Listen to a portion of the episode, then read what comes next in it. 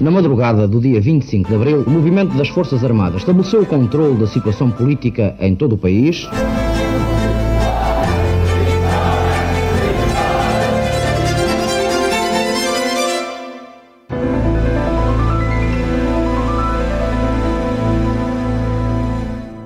Olá, bem-vindos a mais um episódio de A História Repete, com Henrique Monteiro. Olá, Henrique. Olá, Lourenço.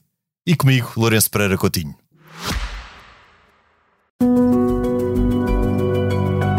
Este podcast tem o patrocínio de Germano de Souza, o Laboratório de Portugal. Hoje convidámos o Padre António Júlio Trigueiros, bem-vindo ao programa. Boa tarde.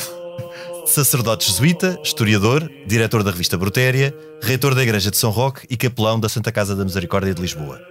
Isto para conversarmos sobre a história dos jesuítas. A Companhia de Jesus é, sem dúvida, uma das principais ordens religiosas da Igreja Católica. Foi fundada em 1534 pelo basco Inigo de Loyola, depois conhecido por Santo Inácio de Loyola, em pleno ambiente da Contra-Reforma. Então, o movimento protestante era já uma realidade no espaço alemão e em Inglaterra, Henrique VIII tinha iniciado o processo de separação de Roma da Igreja Anglicana. Os jesuítas surgiram assim como uma autêntica ordem de cavalaria que obedecia e combatia unicamente pelo Papa. Uma ordem que, ao longo dos séculos, distinguiu-se pela militância, densidade intelectual e sentido de missionação dos seus membros. O padre António Vieira, cuja longa vida atravessou quase todo o século XVII, é porventura o exemplo mais conhecido destas dimensões. Destacou-se pela missionação e defesa dos índios e também pela pregação desassombrada, feita de parábolas e alegorias, numa curiosa mistura de barroquismo e objetividade. A Companhia de Jesus estabeleceu-se em Portugal logo em 1540, pela mão de Simão Rodrigues, um dos sete fundadores da Ordem. Quase de imediato, os jesuítas iniciaram a sua missionação no Brasil, isto pelo padre Manuel da Nóbrega, e no Oriente, onde o basco São Francisco Xavier foi a figura de maior impacto. No Brasil, constituíram as missões, territórios autossuficientes de missionação que foram ponto de partida de conflitos com a coroa e também uma das causas da sua expulsão pelo Marquês de Pombal em 1759. Até então, os jesuítas tinham-se salientado no campo intelectual. A sua ligação à matemática, astronomia e física é conhecida, sempre na procura da, quanto a mim complicada, conciliação entre religião e evidências científicas. No caso português, o saber jesuíta evoluiu sobretudo nas universidades de Évora e Coimbra, o que teve corta bruto precisamente com a sua expulsão. Em 1773, a ordem foi extinta a nível internacional, isto por pressão dos reis de Espanha e França. Depois, foi restaurada após a primeira derrota de Napoleão, em 1814. Em Portugal, os jesuítas seriam novamente expulsos em 1834, com a extinção das ordens religiosas. Regressados em 1863, foram outra vez expulsos com a República, em outubro de 1910. Por fim, um decreto de 1941 reconheceu oficialmente a presença dos jesuítas em Portugal. A Companhia de Jesus resistiu a todas estas atribulações, conservando a sua essência. Hoje, continua focada nas suas áreas de intervenção tradicionais: educativa, de evangelização e assistência espiritual. Do passado, transporta um importante legado de missionação no Brasil, África e Oriente, de labor intelectual, sobretudo nas universidades de Coimbra e Évora. Também, e dada a sua natureza de obediência exclusiva ao Papa, de relações difíceis e conturbadas com o poder político em diferentes momentos históricos. É este passado que vamos procurar conhecer melhor. Passo então a palavra ao Henrique para uma primeira pergunta ao Padre António Júlio Trigueiros. Bem, eu não tenho é, imensas perguntas sobre, sobre a história do, da Sociedade de Jesus, que é no, no, fundo como se chama os jesuítas, Companhia de Jesus, não é? Mas é em latim a Sociedade. É Societas Jesus. Uh, pois, e por isso é que é SJ no. no os in, sim, no, os ingleses usam Society of Jesus, uh, os outros países latinos usam Companhia de Jesus, Companhia de Jesus, Companhia de Jesus, sim. É, portanto, é, entre é. companhia e sociedade. É. Porque às Bom, vezes o SJ pode ser confundido com sacerdote jesuíta. Mas não. Mas não é. Mas não é, é, é sociedade. É sociedade da, da Companhia de Jesus. É, da Companhia. Sociedade de Jesus. Mas uh, um, há uma coisa que uh, para mim se torna evidente, não indo já nem às origens, nem ao, à atualidade, que é uh, naturalmente a figura máxima dos jesuítas hoje em dia, é o Papa Francisco, não há, não há sobre isso grandes dúvidas. Que aliás hoje chega a Lisboa. Esperemos que sim. e, e, o, mas tem isto diferente das outras, que é a atenção não só à educação, porque isso também há, há, há outras ordens que a têm, mas à ciência. Uhum. É, é, extraordinário como tantos uh, jesuítas contribuíram para o desenvolvimento da ciência, contribuindo para isso, para superar uma aparente contradição entre a fé e a ciência, entre a razão e a, e a fé. Um, e isso parece-me a mim eh, notável, quer dizer, e que é notável uh, até hoje. E eu gostava de perguntar de onde é que vem. Eu sei que a sociedade, ou a companhia, foi eh, fundada na, na Universidade de Sorbonne, em, em Paris, uhum. mas se, é já, se isso vem já do início, ou de onde vem essa, essa apetência, digamos, pela... essa apetência pela, pelo, pelo estudo da ciência e pela, pela descoberta científica, pela lógica da, da ciência? Uh, eu acho que é, é, interessante pegar aqui em duas fontes, uma uh, do século XVI e outra depois já do século XX, uh, para, justificar essa pergunta. A primeira são as cartas de Xavier. Xavier escreve primeiro da Índia e depois do Japão. Estamos a falar de São Francisco Xavier. Francisco Xavier. Francisco Xavier é enviado para o Oriente em 1542, por Dom João III. Portanto, a primeira é enviado para Portugal, indo só um bocadinho atrás, só dizer que Portugal foi o primeiro reino que acolheu os jesuítas um, e, e, a primeira província em todo o mundo, fundada em 1546. E, e também teve aqui no. Uh, na moraria, no coleginho, uh, a primeira casa que em todo o mundo teve como própria, não é? Uhum. Foi onde, onde, onde viveu essa, esse primeiro grupo de jesuítas que chegaram a Portugal. Só para contextualizar ainda isto, né, antes de ir à ciência, um, dizer que o Dom João III é informado pelo seu embaixador Dom Pedro, mas aliás, é informado pelo principal da Universidade de Paris, Diogo de Gouveia, que era o reitor, o principal do Colégio Santa Bárbara, onde este grupo de estudantes, destes sete estudantes a que depois se juntaram mais três, se conheceram. Eram alunos na Universidade de Paris, uhum entre eles Inácio Loyola, eh, o português Simão Rodrigues e Francisco Xavier. E depois Pedro Fabro e mais um outro grupo. Eh, Diogo Laínez, Salmerone, são vários, de diferentes proveniências. Mas então só para dizer que Diogo de Gouveia informou Dom João III que estava a formar-se neste colégio um grupo de clérigos letrados capazes de converter toda a Índia. e o Dom João III encarregou o seu embaixador Dom Pedro Mascarenhas de localizar onde é que esse grupo se encontrava, porque eles entretanto já tinham uh, saído da Universidade de Paris. E quando, uh, diz o primeiro biógrafo de Santo Inácio, Pedro Ribadeneira, quando, quando o embaixador se encontra com Santo Inácio, diz-lhe que Dom João III lhe pede se ele envia seis jesuítas para Portugal. Ou, que Santo Inácio terá respondido: Bom, se de 10 Sua Majestade me leva 6, quantos é que me ficam para o resto do mundo? e, e, acabou por enviar, ainda a companhia não tinha recebido a aprovação papal, acabou por enviar Simão Rodrigues, que era português, e Francisco Xavier. Simão Rodrigues fica em Portugal para estabelecer a, a, a, primeira província e Xavier então é enviado para o Oriente. Francisco então, Xavier era espanhol. Uh, Francisco Xavier era, era não basco, mas navarro. Ah, Navarro, Navarro, Navarro, Navarro, Navarro, Basco, muito... Loyola é basco, era muito perto um do outro. Sim, Loyola agora aliás chama-se Speites ou assim. Ah, não, não, se chamava já. A Loyola em si Sim. não é, em Loyola era a casa da família. Era a casa da que fica entre uma aldeia chamada Aspeitia e outra chamada Ascoitia. Mas é interessante essa, essa ideia de terem formado uh, uma, uma, uma, companhia, uma, uma para, com o objetivo, sobretudo, de missionar e evangelizar, eh, quando, no contexto europeu, era um contexto de contra-reforma, onde até o objetivo poderia ser reconverter eh, Mas, protestantes, luteranos. Sim. Eu acho que é bom. Então, vou só responder à questão da, da ciência. Da ciência depois já, essa questão. A questão da ciência é, é muito interessante porque Xavier chega à Índia e começa a pedir missionários. Começa a pedir que começa que enviem de Portugal missionários. Então diz que para a Índia basta que sejam pessoas de virtude e que sejam pessoas uh, devotas, uh, que saibam, enfim, ser bons catequistas. Mas quando chega ao Japão, percebe que a realidade é uma outra. E então nessas cartas. Nagasaki, onde ele sim, se estabelece. Estabelecem durante uns. E então escreve as cartas, as cartas de Xavier, pede que envie jesuítas que, para além de santos, fossem doutos uh, e que tivessem muito conhecimento das ciências naturais, conhecessem uh, os movimentos da Terra, conhecessem as, todo, todo, todo o tipo de fenómenos naturais, porque nós ganhamos muito crédito junto dos japoneses, porque é um povo extremamente curioso, os, dos, mais, dos povos mais curiosos que alguma vez encontrei, diz ele, uhum. uh, e que é um povo que age apenas segundo a razão.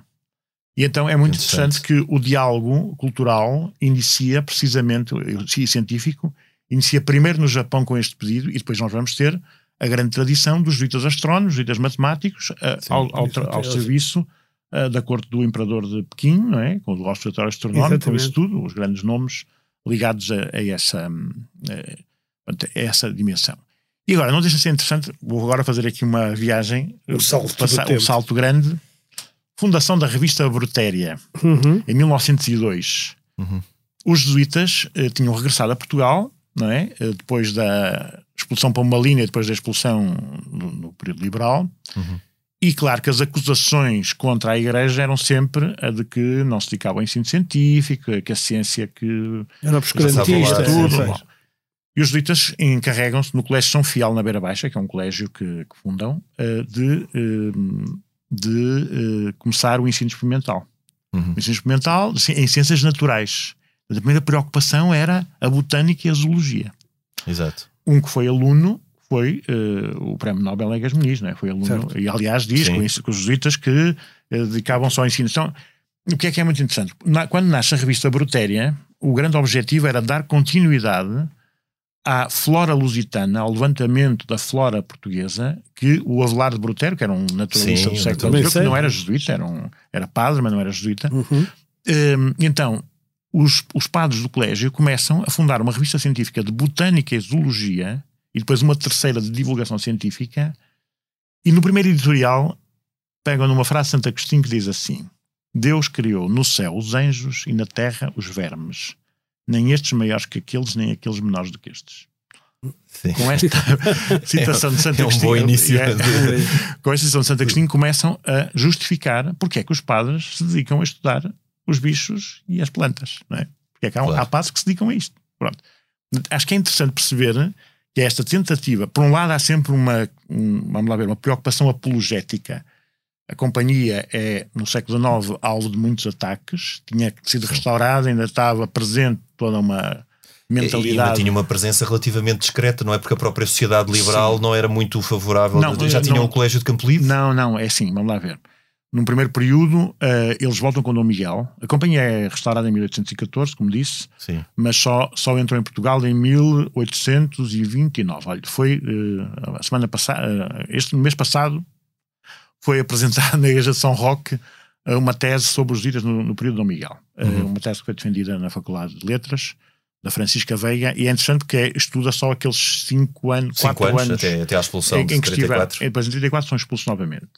Portanto, não, não chegaram a aquecer o lugar, como dizer. É? Sim, com a guerra civil pelo uh, meio. Sim, com... tudo isso. Não. Depois, quando regressam, uh, começam também timidamente, a partir de 1852, com o padre Radmacher. O padre Radmacher, embora tenha um nome estrangeiro, era portuguesíssimo. Sim. De uma família.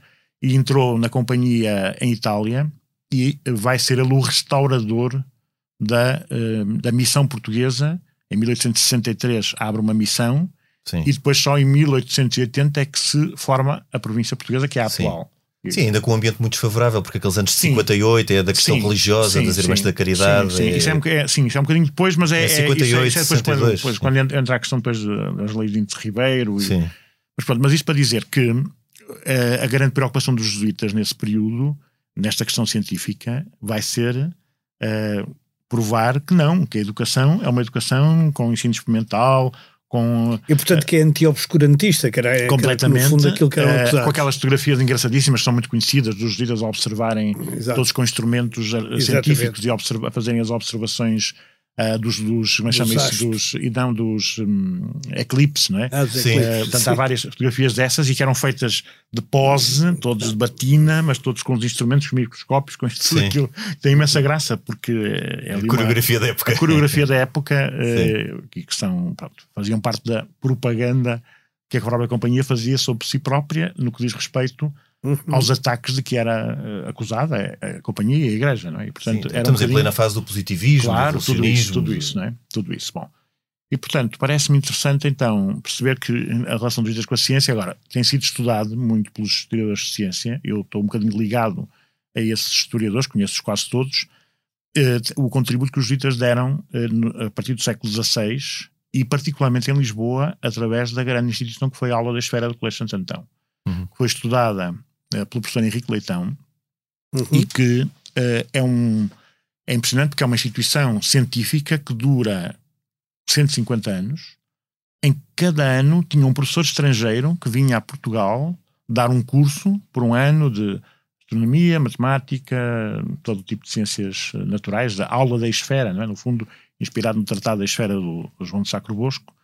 E então a aula da esfera tornou-se uma instituição uh, muito uh, uh, conceituada, mas que a historiografia pombalina e pós-pombalina se encarregou de apagar, de apagar, de apagar. ao ponto das sebentas que estão guardadas na Biblioteca Nacional e que foram alvo de uma exposição há uns anos, organizada por Sr. Leitão, riscava-se de onde é que a sebenta era. Portanto, tem mesmo riscado, quando era do Colégio Santo Antão, não queria-se apagar a memória a este Sim. nível, não é? Uhum. o próprio manuscrito estava rasurado para não se dizer que aquele ensino científico se realizava numa instituição da companhia. Portanto, podemos Houve... dizer que o movimento do cancelamento é muito antigo. Já, já, já, não, é já tem séculos, é, é secular.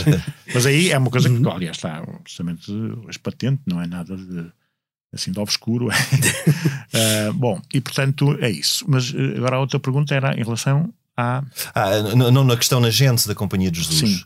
Uh, que é uma gênese também de, de, de no fundo de, cavaleiros do, do, do, próprio Papa, em sentido figurado, de uma obediência uhum. uh, ao Papa, o que também depois virá a trazer aqueles problemas todos com as coroas, sobretudo Sim. com França, Espanha e Portugal, e a, e a, expulsão tem muito a ver também com, com isso. Uh, e de deixar interessante e curioso que na gênese da, da companhia está logo uma ideia e um objetivo de missionação Uh, na Índia, sobretudo primeiro da sim. Índia, com certeza, mas depois o Brasil também foi muito sim, sim. querido pelos jesuítas, não era uma terra, quase uma nova terra prometida, uh, recriar uh, uma terra prometida no Brasil, e não tanto da questão do combate ideológico ou, ou, ou teológico na Europa da contra na, na, Europa da reforma. A Companhia de Jesus é, é, quer dizer, é uma ordem com uma uma enorme diversidade de frentes, não é? Podemos encontrar em todos os lados uma presença ligada uh, aos jesuítas. Eu acho que é importante primeiro ir às origens, perceber. Eh, a Companhia de Jesus nasce por inspiração de Inácio de Loyola, não é? Inácio de Loyola é uma figura que se encontra posicionada entre o final da Idade Média e o início do Renascimento. Sim. No fundo, os grandes ideais dele eram os ideais de cavalaria. Uhum. Uh, a história do guerreiro de uma família nobre basca que é ferido numa batalha em Pamplona, em Pamplona. é levado para Loyola para uh, poder convalescer da recuperar. recuperar. e então nessa altura ele pede que lhe tragam livros de cavalaria para ler, porque era um jovem que lia livros de cavalaria. A cunhada diz-lhe que não tem livros de cavalaria em casa e traz livros de votos. Exatamente. E ele tinha imensos ideais, uh, enfim, de grandes feitos. Cavalheirescos. Cavalheirescos. Vai começar a canalizar esses ideais para uma outra, para um, para um, para um, para um outro caminho. Mas podemos dizer que o percurso dele inicial é um percurso eh, ainda medieval, porque nós vamos Sim. encontrar qual era o grande desejo de Inácio Loyola. Era ir como peregrino à Terra Santa, aos lugares sagrados. E vai, consegue ir, não é? E, inicialmente, o grupo que se encontra em Paris, e quando fazem os votos, há um bocadinho citou a data 1534. 1534, eh, nós consideramos que a data da fundação é 1540. 1534 é o ano em que fazem os primeiros votos. Uh, os chamados votos de Montmartre. Mas ainda é uma coisa muito incipiente, muito. em que eles tinham feito um voto específico de viverem em pobreza, castidade, e um terceiro voto de irem como peregrinos à Terra Santa. Mas, se isso não fosse possível, por causa da guerra com os turcos, então iriam a Roma colocar-se à disposição do Papa para a missão de que o Papa os quisesse incumbir. É daqui que nasce aquilo, tal, que, eh, aquilo que, é o quarto voto, que os jesuítas fazem todos. Os jesuítas, além dos votos normais, qualquer religioso faz, por a castidade e obediência, fazem um quarto voto de obediência ao Papa para a missão. Ou seja, a missão que a companhia tem recebe-a diretamente do Santo Padre.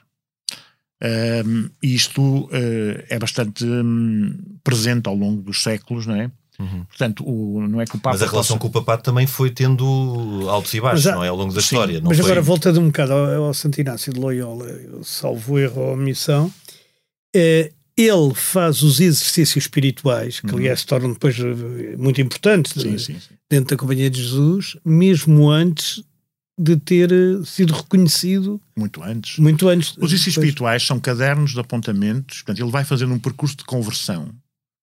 E nesse percurso de conversão vai começar a tomar nota daquilo que vai sentindo ah, no seu, enfim, no seu interior, não é?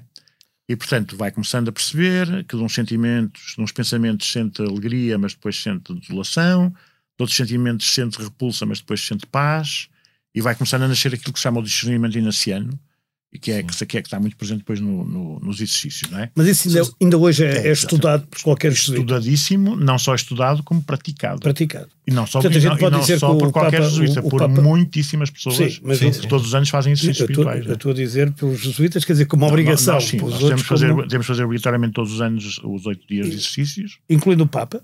incluindo o Papa. O Papa faz exercícios, sim. sim. Sim, sim. Quer dizer, o Papa, isso, isso muitos. Vocês os hoje têm papas- a vantagem de Não, desobedecer ao Papa e ser o Papa ser também um Sim, mas eh, É mais fácil. Isso, não é, isso não, é, não é bem bem assim, mas já, já vamos a isso. o, o, não, o que acontece em relação a isso do Papa, o, todos os Papas fazem exercícios. Isso era uma coisa. Com os certeza, claro. não os jesuítas. Mas houve aqui uma, um pormenor que me chamou a atenção: um, um- iniciar um processo de conversão. Sim.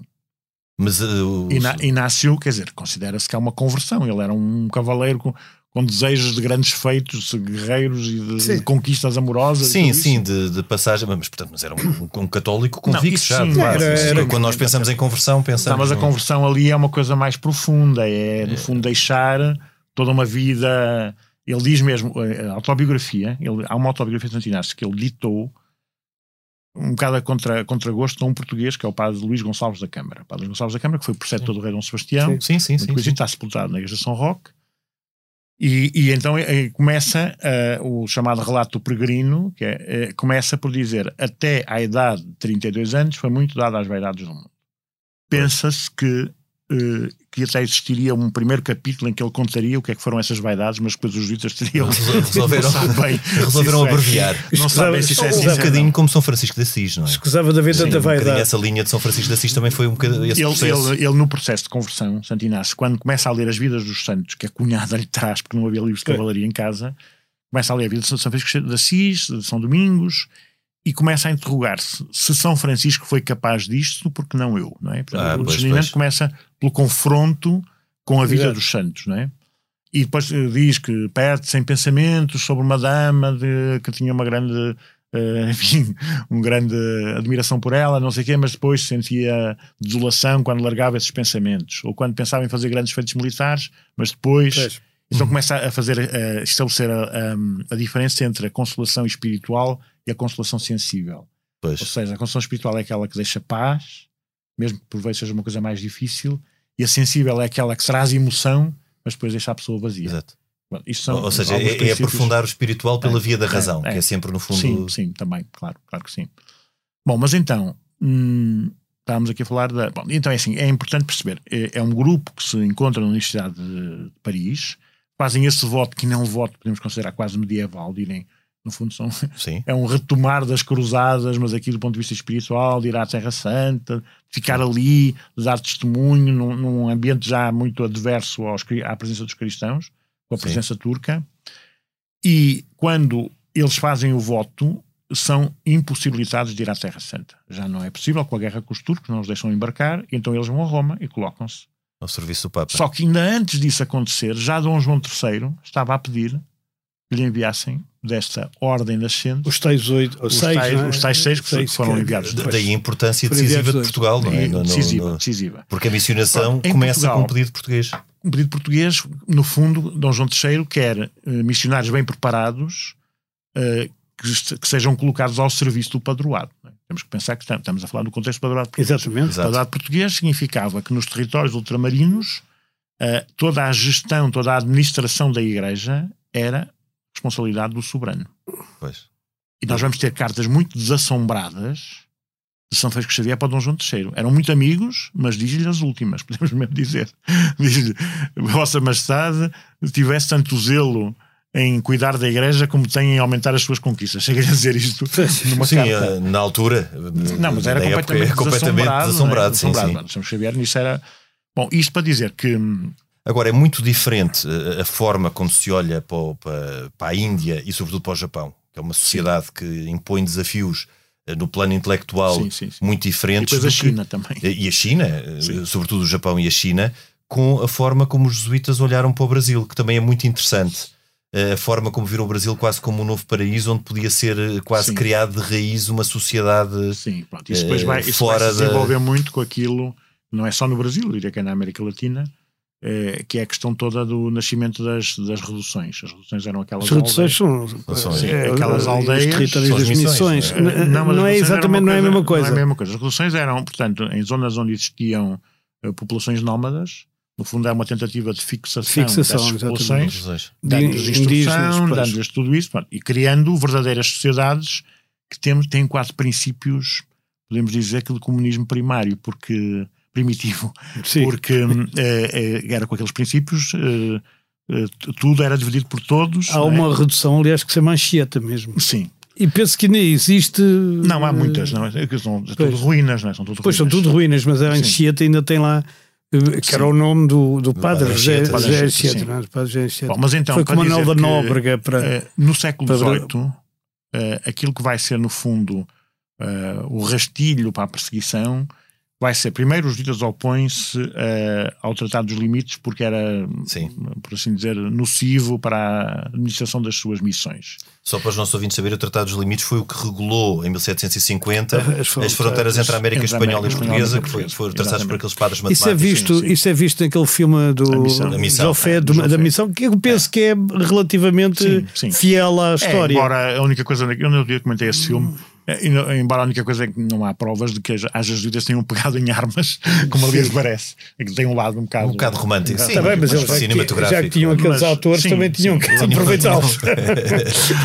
Ah, mas pronto, isto para dizer que ah, a, a primeira acusação que vai ser feita é de que os jesuítas estão a criar uma república dentro, estão a criar um Estado dentro do Do Estado, Estado dentro do Estado. Com este, este conjunto de, hum, Que aí sim era o território das missões. que estavam na fronteira entre o Brasil, a Argentina e o Paraguai. Paraguai.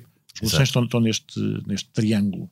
E eram muitas. eh, bom, e portanto, hum, tanto que as primeiras acusações do Pombal e os primeiros libelos antijesuíticos acusam disso, não é? A relação abreviada, que é um dos mais. Só que, só que um parênteses interessante é que nós também já falámos eh, aqui no nosso programa, quando falámos do Marquês de Pombal. O Marquês de Pombal, quando chega a secretário de Estado, chega também com o apoio dos jesuítas, Sim, exatamente sim. porque ele se opõe, é da facção que se opõe ao Tratado dos Limites, tal como os jesuítas. Pois, ele, ele, vira eh, depois é quando percebe que os O jesuítas. Marquês de Pombal tinha uma ligação muito próxima, particularmente com um padre jesuíta matemático muito conhecido, que é o padre Carbone. Carbono, sim.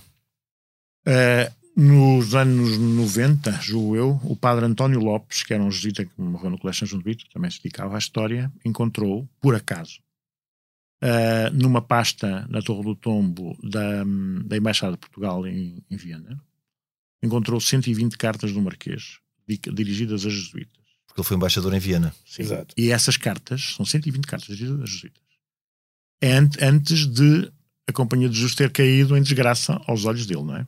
Claro, isto O foi que- antes o, de, que- o de que é, muito, o que é muito, é muito curioso, porque são cartas em que ele manifesta uma devoção quase obsessiva em relação aos padres da companhia, particularmente a dois ou três, e depois é muito difícil perceber qual foi, por como é que se dá aquela viragem. A viragem, interpretação, as coisas passam-se assim. Os líderes estavam habituados a uma coisa que é, havia uma aliança, pode-se dizer, entre a coroa e a companhia de Jesus. Uhum. E os jesuítas, como eram confessores régios, mestres dos infantes, eh, utilizados muitas vezes como embaixadores e como mediadores em tantas coisas, então tinham o era um bocadinho pau no- para toda a colher da, da parte da, eh, da Tinham o peso que tinham no ensino. tinham o peso que tinham no ensino. Uh, tinham depois este peso também grande nas missões. Bom, e, e, portanto, os itas estavam muito habituados a dirigir-se diretamente ao rei, a apelar ao rei diretamente. Bom, o que é que vai acontecer? Com, uh, com a, a subida ao trono do rei Dom José, em, mil, em 1750, num primeiro momento vai começar a haver conflitos no Brasil com o uh, governador, que era irmão de Pombal, Francisco uh, Xavier de Mendonça Furtado. No e Grão-Pará e Maranhão, não é? Maranhão. E vai começar aí o conflito. Uh, e ele começa por expulsar os ditos estrangeiros, porque eles se opunham ao Tratado dos Limites, e, de alguma maneira, também, uh, tendo eles os seus próprios negócios ligados às missões, faziam ali uma concorrência com as companhias uh, monopolistas Sim. que estavam a instalar. E que o Marquês de Pombal também fomentou. Certo. Portanto, o primeiro, o primeiro conflito é com o irmão do Marquês. A partir daí, o, o Pombal não faz nada contra os ditas enquanto é viva a viúva eh, de Dom A João rainha Dona a Mariana. Dona Mariana. Não faz nada contra os ditas. Quando a rainha morre, eh, dá-se o terremoto, há logo aquela coisa do padre Malagrida, Malagrida, que escreve o, Gabriel. o- um, como é que se chama isso? Tem um nome, o sermão dele, o- a, a verdadeira causa do terremoto. Do né? terremoto. a verdadeira causa do terremoto. Eh, E depois nós vamos ter o quê?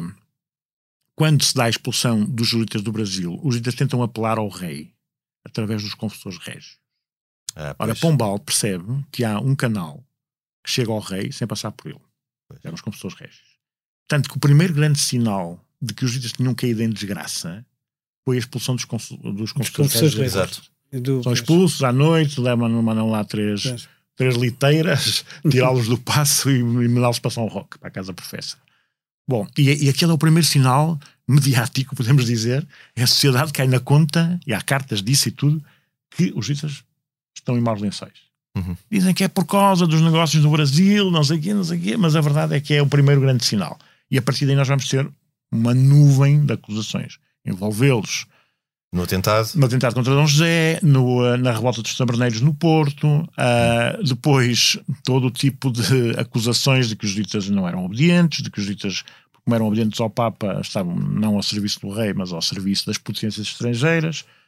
Bom, e portanto vamos começar a ter que depois vão ser retomadas. vão ser retomadas eh, sempre. Portanto, sempre. eh, eh, toda essa coisa da propaganda antijurídica é uma coisa que está estudadíssima hoje, não é? O antijurítismo é um, quase um. Pronto, o professor José Eduardo Franco fez, uma tese até sobre o mito dos jesuítas, eh, pronto, Uhum. estuda, estuda toda, toda essa problemática. Mas isto então para dizer que podemos dizer na prática que a quebra da aliança com a coroa começa com os conflitos no Brasil e depois eu diria que com esta perda de confiança do Pombal, quando percebe que os jesuítas podem apelar diretamente ao rei. diretamente ao rei. Que são portas que ele fecha também, por exemplo, ao Estávora. O problema é exatamente É o mesmo. exatamente o mesmo. não é? É não haver um circuito e um canal direto Exatamente. com o rei sem passar por mesmo, ele. Exatamente o mesmo. Bom, e portanto, a partir daí nós vamos ter o quê? Vamos ter eh, toda uma campanha que é montada para se conseguir que a companhia, depois de ser expulsa de Portugal, seja hum, suprimida em todo o mundo. O Papa Clemente XIII opõe-se claramente a isso. O Pombal, para forçar, corta relações com a Santa Sé. A Santa é? Uhum. o Núncio, a Scioli, não é? Uhum. É expulso de Portugal. E a partir daí nós vamos ter pressões, pressões, pressões permanentes das cortes borbónicas. é? Eram quatro Exato. cortes. É Portugal, Espanha, França e Nápoles. não é? São as quatro cortes. Depois também Parma, Com Bom, Carlos III em com Carlos III, Espanha, Carlos III, que era um que é- rei que é um pouco iluminista, depois, é? mas, eh, mas é engraçado que as acusações são as mesmas. Uhum. É, tentam envolver os jesuítas num atentado contra o rei, Uhum. tentam envolver os jesuítas que estarem por trás de uma rebelião popular, o motim do Esquilache. Isto em Espanha. Sim. Em França, semelhante. Portanto, havia ali uma estratégia montada E em Espanha Para também quê? Para provocar- Aranda, não? Que, O Conde Aranda. Conde Aranda. É. Aranda. Que é- É, é o Duque de Choisy em França. que é o Marquês Pombal de Aranda lá, digamos. E Sim. o Marquês de Tanucci. São, eram os, os quatro. Pombal, Aranda, Tanucci É, e eram, Choisy. é, eram, eram uma espécie de déspotas, não eram déspotas eliminados, mas Não, andavam é, ali meio caminho, é, sim, não, eram, todos. sim, sim. O Conde de Aranda também Sim, sim, sim, eliminados. completamente. E depois os embaixadores que estão aqui muito metidos nisso também. Mas então ali o que, é- o que é curioso é que hum, Carlos III vai ser só oito anos depois, não é? Exato. Eh, e, e também porque E ele veio de Nápoles. Portanto, ele foi rei Sim. de Nápoles e depois, Sim. depois vai para a Espanha. mas então, eu- a ideia era sempre esta: era meter no, no coração dos soberanos a ideia de que havia dois tipos de conspiração, uma contra a vida uh, do rei Certo? e outra eh, sublevando o povo. Portanto, estas duas, coi- estas duas coisas são. Além da criação, Provocam- além da, da, Claro, da e- e- tentativa. E, dizendo ao rei que a, a tal questão da obediência estar ao serviço de um Sim. soberano estrangeiro, não é? Portanto, Além depois da tentativa da criação do Estado na América Latina, não na Sim. América do Sul, não é? Sabe De um- que eu- um Estado- de uma república independente em que os jesuítas aí, curiosamente, são os maiores defensores dos índios. a- a- a São, e, não, e não só isso. Eu, eu participei há uns anos, olha, eu estava no início da minha carreira, enfim, mais académica, num congresso na Holanda sobre a formação dos Estados da, da América Latina. Certo. E é considerado um dos antecedentes a expulsão dos jesuítas, porque, como houve muita oposição da parte dos nativos uh, em relação à Uhum. metrópole, isto levou a que começasse a consciência de não queremos estar sujeitos às coisas que são decididas em Madrid Em ou Lisboa, em Lisboa em Madrid, pois. ou onde, onde quer que seja, não é? Uhum. Mas é, é curioso, é considerado uma, um dos antecedentes Uhum. daquilo que depois só, só se realizará no século XIX, não é? com, com as independências países. Mas num tempo anterior, por exemplo, do, do tempo do padre António António Vieira, pois. a é defesa dos Maranhão. índios No também Maranhão, lhe quer- causará eh, problemas com os próprios colonos. Sim, mas são, Sim, é São melhor. problemas de natureza mas, diferente. mas ainda numa época em que os jesuítas não, não caíram em desgraça, não é? Não, Ah, e muito- era, sim, sim, e era a milhares de claro quilómetros do- das missões cá de baixo, porque aquilo Sim, era sim, no sim, Maranhão, não é? cima, Maranhão. Era Maranhão, que é o mais ao norte do Brasil. Mas pronto, o mais a norte de tudo. Sim. Isso é importante dizer. Hum, Mas agora a gente chega a um, a um ponto, e pronto, os jesuítas tiveram má fama durante muito tempo, defenderam-se, conseguiram vingar, de certa forma, a partir já de meados do século XX, ou princípios. Sim. sim, mas em Portugal, estou a falar, de- depois do, do fim da República, os, quer dizer, os, jesuítas voltam bom, a ter. Eles voltam, é assim, eles são expulsos na República. Não Certo. deixa de ser curioso pensar que era tão urgente expulsar os jesuítas que o decreto de expulsão é do dia 8 de outubro. Pois, foi, logo das sido- coisas mais. E, e como não havia tempo de fazer um decreto de lei, foram fazer uma coisa eh, curiosíssima, que foi restaurar a legislação pombalina. Uma legislação com 200 anos é restaurada para rapidamente... Daí aparecer o Afonso Costa com, Sim, o ar do Marquês de Pombal. Fazer mesmo. mas, é- mas é- aí é, é porque de facto há um, há um, há um sentimento republicano contra, os, contra a Igreja no geral e contra os jesuítas em Porque- porque particular. eram e com a questão do ensino. do- Porque era uma questão do ensino, educadores das exatamente. elites. Das elites. O colégio de. Campolide era um Exatamente. colégio frequentado pela- Pelas elites. Pelas pelas elites, elites então. monárquicas. Mas eu, eu digo é, depois da E República. o ensino, não é? e a República apostou O- muito no ensino, no ensino laico, por Também, isso. também isso. Mas o que eu queria dizer agora era que depois da República, passando agora essa parte, eh, o- o- os jesuítas voltam a ter enorme importância na educação das elites e enorme Hum, Sim, importância eh, mas na educação. mais, mais pálida, mas pronto. Eu Não, vou- tá bem, mas mesmo assim o, o Colégio São João de Brito, Sim, é São o Colégio 40, de- das mas- Caldinhas, sim. o do, quer dizer, há mais agora Bom, que mas não, é preciso explicar sei. como é que isso se dá. Isso, Eh, assim. Primeiro, quando são expulsos, no fundo nunca desapareceu o ensino. Porquê? Este- os alunos de Campolide, sobretudo os que eram destas elites, foram para o colégio, não, primeiro para o colégio de Alsemberg, na Bélgica. É? Ah, Os líderes dos portugueses vão para Alsemberg, na Bélgica. São acolhidos pelo rei da Bélgica, cuja mãe era uma neta do nosso rei Dom do rei Miguel. do Miguel, pois. E, portanto, eh, havia ali uma ligação com os padres jesuítas portugueses e eles são acolhidos na Bélgica. Eh, depois, quando eclodiu a, a, a Primeira Guerra Mundial, claro, têm que sair daquele território Sim. e, e mudam-se para a Espanha. Em Foi aí que foram para Tui? Aí vão para Tui, para o Colégio La Guardia, que é aquele Exato. colégio que é, uma Uhum. coisa, é um colégio que se vê de caminho do outro lado, um Sim, edifício sim. que se vê. Pronto, esse colégio ali estiveram, mas portanto é na continuidade dos antigos alunos de Campolide, que depois passam para Alsemberg, depois passam São para La para. Guardia e depois então vêm fundar o Colégio das Caldinhas. É isso, não é? Portanto, que é fundado em 1932. portanto, no fundo há uma continuidade, há uma descontinuidade continuidade, há uma física do, do, colégio, mas. Há uma continuidade. E, portanto, há alunos que começaram em, em La Guardia e eu tive até na minha família. Começaram em La Guardia e depois foram terminar os estudos em- já em Santiço, quando, quando é permitido. sim. E tanto que aquilo até é quase caricato, porque o Colégio La Guardia era do outro lado do rio e, portanto, os alunos atravessavam de barquito, não é? Vinham, vinham, Vinham a a Portugal, Portugal e e voltavam, sim, sim. Era só, porque vê-se o colégio do outro lado, não é? Era mesmo nas Sim. barbas. Ah, bom, mas isto para dizer que eles depois começam a reentrar em Portugal cautelosamente a partir de 1923, ainda antes do Estado Novo. Ainda antes, já não. Bernardino Machado, ali no final. Ahm, primeiro na Póvoa de Varzim, depois no Porto. Sim, ali em zonas para norte, mais a, Lisboa, a Lisboa vinham muito amedrontados, mas o vinham. e Bernardino. Machado também era do Norte. Era, Era. era um homem. Era, era, era. Famalicão. E depois o que é que aconteceu? Ahm, conseguem, em 1928, alugar uma casa em Lisboa, ali no- no- na Rua Castilho, naquele edifício que ficou bastante conhecido por outras razões, o edifício Herónimo Castilho. Ah, sim, Ah, sim, sim, num sim. primeiro andar foi instalada a Casa de Escritores da Brutéria. Uhum. E teve ali dois anos. Até que depois, em 1930, conseguem comprar a casa na Lapa, onde estivemos até há Pouco tempo. cinco anos, há quatro anos. Uhum. Bom, mas então não deixa de ser interessante pensar que, que quando fazem isso, não podiam adquirir coisas em nome de jesuítas portugueses, porque a legislação Não já estava toda em vigor.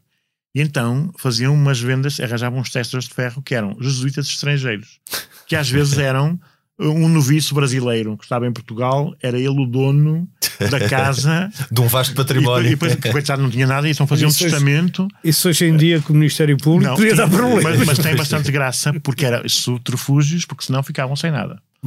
Só em 1941, como disse, é que, com a concordata, Com a concordata. de Jesus é finalmente legal- legalizada. Legalizada, sim, sim. Sim. A fundação do colégio, portanto, as Caldinhas foram um colégio importante, ponto, foram também muitas, enfim, muitas elites, podemos dizer, que era um Exatamente. internato, havia gente de todo o país, isso tudo. Entretanto, eh, abriu em 1947 o Colégio São João de Brito, havia o grande desejo de fundar um colégio em Lisboa, e Exatamente. começa logo ali, pronto, é o ano também que é canonizado São João de Brito, portanto há ali toda uma... Sim, todo um enquadramento. E na altura aquilo era quase fora de Lisboa, porque era no Lumiar, era nos arrebaldes. Mas tanta arrabaldes. compram, não sei o quê. Isso é. Inicialmente era só naquela uma casa pequenina, que lá está, que é hoje a Cúria dos Jesuítas. Eh, aliás, é, eh, faz parte dos- do grupo dos primeiros 11 alunos eh, o poeta José Carlos Ari dos Santos. É, Ah, do, sim? é do grupo dos primeiros 11 alunos. Quem diria? É verdade, é verdade, é verdade. Muitos pais lembravam-se dele em miúdo. Bom, mas então, isto para dizer que hum, depois podemos considerar que hum, até 75, pronto, tínhamos, estes eh, dois colégios, é que depois se juntou o Colégio de Sarnaches. Depois começou aquela questão dos contratos de associação, que deram tanto que falar há Certo, quatro, cinco agora Até anos, aos não é? 4, 5 anos, sim. E estes dois, o São João de Brito não, porque não- não- nunca podia estar ao abrigo disso, porque em Lisboa há outras escolas, não é? Os outros dois sim ficaram ao abrigo desses contratos de associação que permitiu que esses colégios passassem a ser colégios abertos a todas as camadas sociais. Pois. Coisa que acontecia antes de Pombal. E que também é uma coisa que é importante dizer-se. Os colégios dos jesuítas eram gratuitos, abertos a todas as camadas sociais. Porquê? Porque a Companhia de Jesus fazia um- uma coisa muito curiosa. Por exemplo, a cidade de Beja queria abrir um colégio.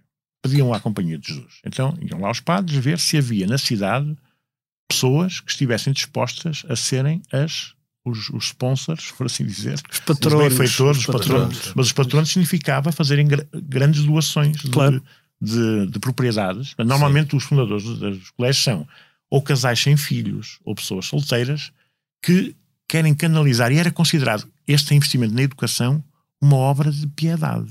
Uhum. Porque a verdade é que a ligação entre religião e uma atividade social ou até cívica, podemos considerar, não, não se desligava uma coisa da outra, não é? Uhum. Era, era por devoção.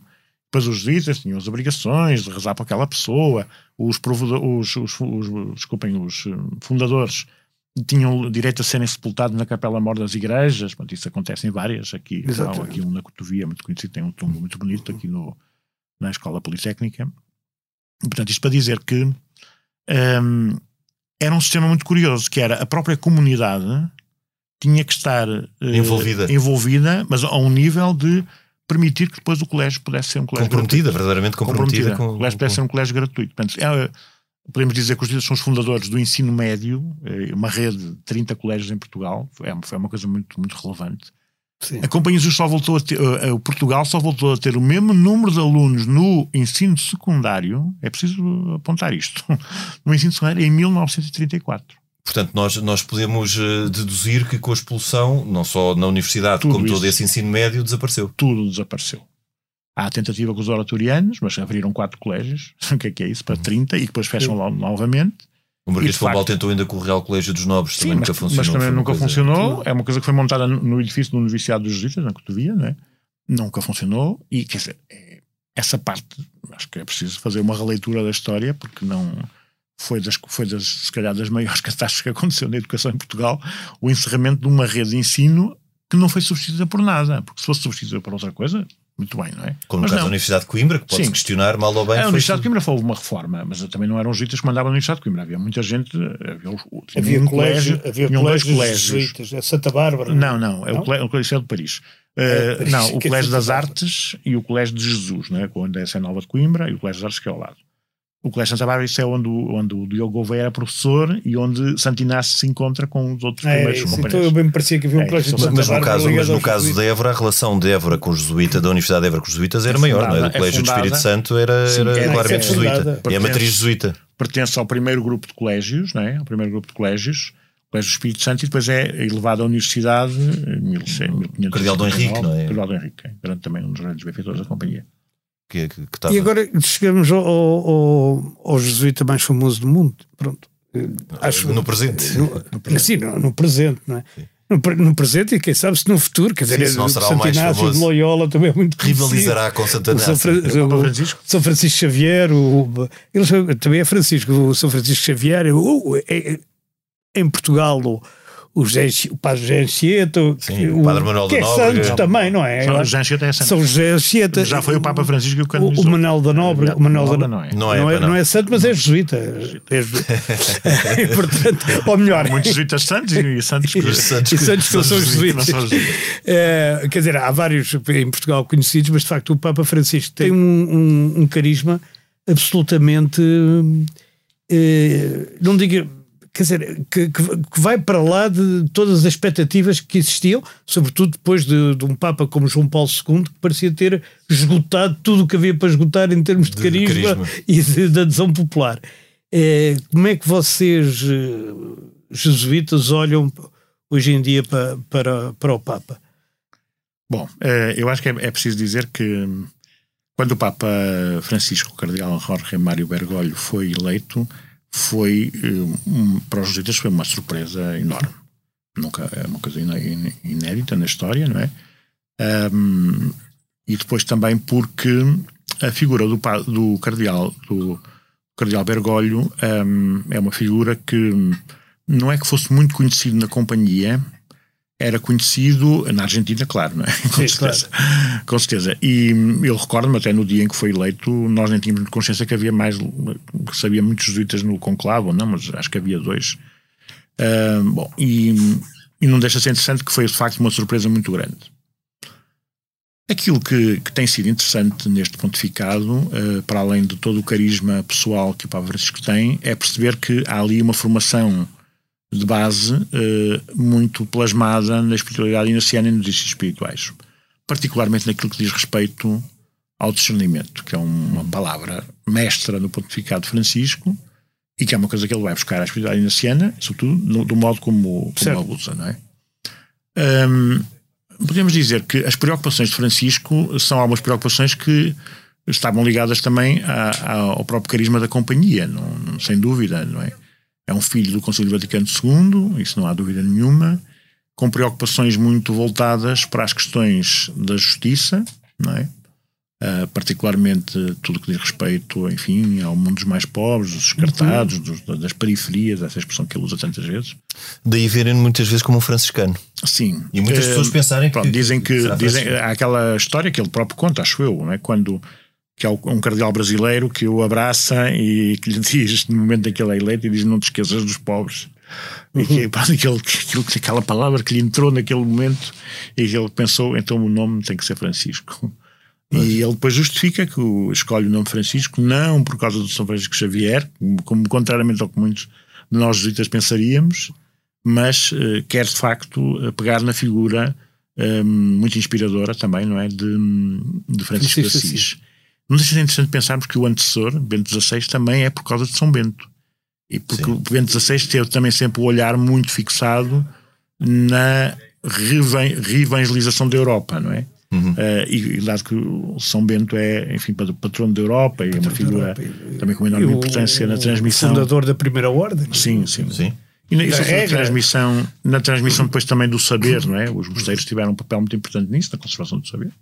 Eu sempre isso, quer dizer, não, a gente tem que pensar que não havia livros, havia, Claro. havia manuscritos. Todo o havia legado cultural depois passou por, por aí. Sim, não é? sim, sim. Quando- tudo quando tudo que chega até nós chega através do legado dos mosteiros, não é? mosteiros. Isto para dizer que se, eh, no caso do Cardeal Ratzinger, a figura de São Bento foi uma figura muito polarizadora e encontra-se uma figura muito presente na, na própria espiritualidade de Bento XVI, podemos dizer o mesmo também no que diz respeito a- ao Papa Francisco, eh, no que diz respeito a São Francisco de Assis.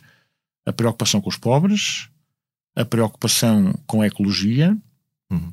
também é algo eh, deste, deste Papa, não é? E depois tudo aquilo que diz respeito, hum, podemos dizer que este Papa hum, tem, agora neste, nestes últimos anos, esta preocupação de que a Igreja se recentre numa, numa caminhada em comum, em conjunto, não é? a famosa sinodalidade, não é? Sinodalidade Sim. que é uma palavra Que, que é recuperar importante. os Que é tempos iniciais, os primórdios da Igreja. da não é? Igreja Dos e, e- depois também do Vaticano II, porque são, são as palavras mestras do Concílio Vaticano II, não é? A refontalização é o voltar a- às fontes, é o voltar ao espírito da Igreja primitiva, é o voltar se a esta ideia isso- de uma Igreja governada. Se bem que isso não- foi falado há 50 e tal anos Foi, e neste momento não- ainda está em- na ordem do dia fazê-lo, não é? Porque eu, eu acho que de facto podemos considerar que depois do Vaticano II houve ali um certo retrocesso. Mas também é verdade que a. Igreja anda muito devagar e, e não dá um passo sem ter o pé Sim. bem assente. E, mas o, o caminho também é difícil. Bem, isso também é verdade.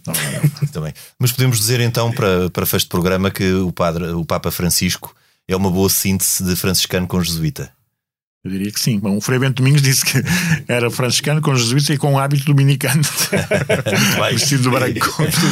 Mas diria que sim, diria que sim. Ahm, e é interessante pensar que também, se calhar, o próprio Santo Inácio também foi buscar fontes de inspiração ah, a São Francisco de Assis. E, portanto, Padre António Júlio Trigueiros, foi, foi um gosto, muito obrigado por ter vindo ao programa. eu é que agradeço. Henrique, nós até para a semana. Até para a semana. Este programa tem o apoio de Germano de Souza, o Laboratório de Portugal. A gravação e sonoplastia esteve a cargo de João Luís Amorim. Nós voltamos na próxima semana, noutro tempo e noutro espaço.